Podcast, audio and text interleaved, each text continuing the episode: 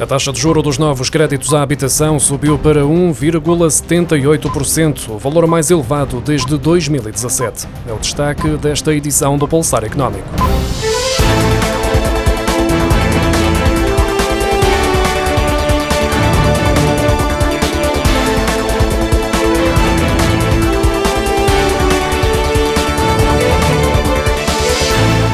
Taxa de juro dos novos contratos de crédito à habitação em setembro fixou-se em 1,77%, 25 pontos base acima da taxa média verificada em agosto, de acordo com os dados divulgados esta quinta-feira pelo Instituto Nacional de Estatística.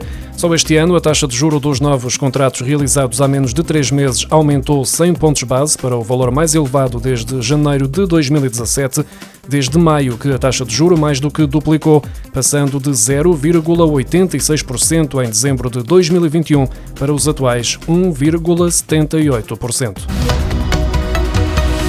Os custos de produção de vários produtos alimentares registaram um agravamento na sequência da subida dos preços da energia, dos transportes e de algumas matérias-primas, o reflexo da invasão russa à Ucrânia. Por exemplo, o valor pago aos produtores de couve quase triplicou, enquanto a cenoura e a alface registaram subidas superiores a 50%. Por outro lado, já foram observadas descidas nos preços do tomate e da laranja. Estes dados podem ser consultados no Observatório Nacional é Sustentável, um site que tinha sido anunciado em maio e que já está disponível. De acordo com o Ministério da Agricultura e Ministério da Economia do Mar, esta plataforma visa contribuir para uma maior transparência em toda a cadeia de valor agroalimentar, acompanhar a sua evolução e dotar as entidades competentes de um instrumento que permita monitorizar, avaliar e definir melhores políticas públicas nesta matéria. A agricultura portuguesa vai precisar de 4 mil trabalhadores estrangeiros para a campanha de 2023, de acordo com a Confederação dos Agricultores de Portugal. Estão previstos acordos com a Índia, Nepal e Bangladesh para a atração de trabalhadores de mercados terceiros para a agricultura nacional, isto depois do acordo já firmado com Marrocos.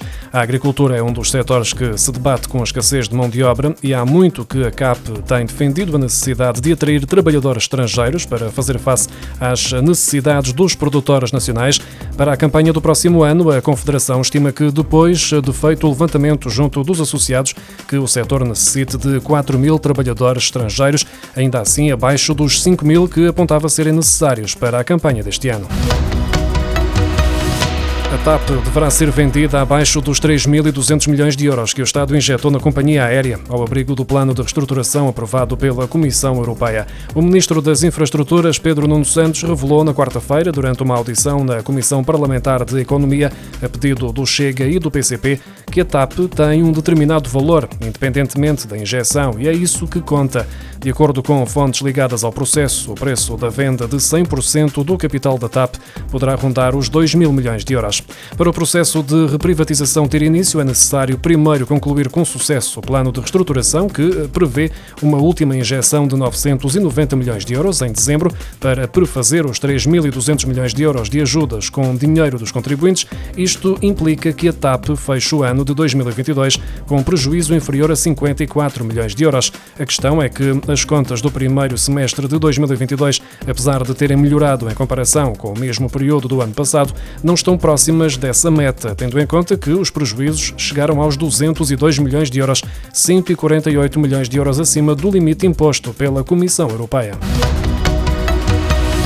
O mercado dos automóveis usados continua em queda. As vendas através da internet acumuladas até ao final do terceiro trimestre ficaram 16,3% abaixo do registado nos primeiros nove meses do ano passado. Na comparação com o período entre janeiro e setembro de 2020, a queda foi inferior a 1,8%. O desinteresse pelos automóveis com motores a gasolina e a gasóleo, motivado pela escalada dos preços dos combustíveis, ajuda a explicar esta tendência. A venda de veículos a gasóleo caiu 19% em em setembro, face ao mês anterior, e 23,9% em comparação com setembro do ano passado. No que toca aos veículos a gasolina, as vendas desceram 13% em setembro, face a agosto, e 10,8% em relação a setembro de 2021.